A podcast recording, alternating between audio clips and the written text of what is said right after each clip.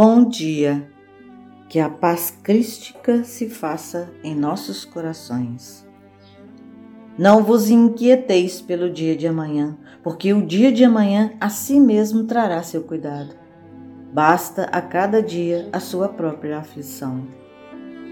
Ressalta a observação comum que os seres humanos nunca viveram tão inquietos, amedrontados e ansiosos como na atualidade assim como o aumento exacerbado de drogas tranquilizantes que é consumida. Parece que perdemos completamente as esperanças de um futuro melhor, que algo terrível nos ameaça os destinos e daí a angústia ou o desespero com que encaramos o dia de amanhã. Quais as causas da humanidade haver chegado a tal deplorável desequilíbrio psíquico? Não podemos ignorar as crises do mundo Entretanto, devemos reconhecer que, se reequilibrarmos o nosso próprio mundo por dentro, esculpindo-lhe a tranquilidade e a segurança em alicerces de compreensão e atividade, discernimento e serviço, perceberemos prontamente que as crises externas são fenômenos necessários ao burilamento da vida, para que a vida não se perca na rota que as leis do universo lhe assinalam no rumo da perfeição. A recomendação de Jesus referente à inquietude é daqueles que mais se prestaram aos argumentos dos discutidores ociosos. Depois de reportar-se o Cristo aos lírios do campo, não foram poucos os que reconheceram a si mesmos na condição de flores, quando não passam ainda de plantas espinhosas. Decididamente o lírio não fia, nem tece, consoante o ensinamento do Senhor mas cumpre a vontade de Deus. Não solicita a admiração alheia, floresce no jardim ou na terra inculta, dá seu perfume ao vento que passa, enfeita a alegria ou conforta a tristeza. É útil à doença ou à saúde.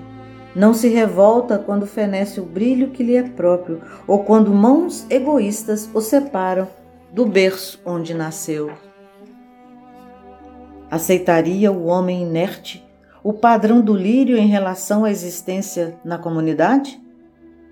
Recomendou Jesus não guarde a alma qualquer ânsia nociva relativamente à comida, ao vestuário ou às questões acessórias do campo material.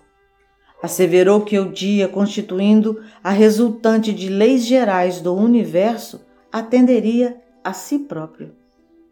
Para o discípulo fiel, agasalhar-se e alimentar-se são verbos de fácil conjugação, e o dia representa oportunidade de sublime colaboração na obra do bem. Mas basear-se nessas realidades simples para afirmar que o homem deve marchar sem o cuidado consigo seria menoscabar o esforço do Cristo, convertendo-lhe a plataforma salvadora em campanha de irresponsabilidade.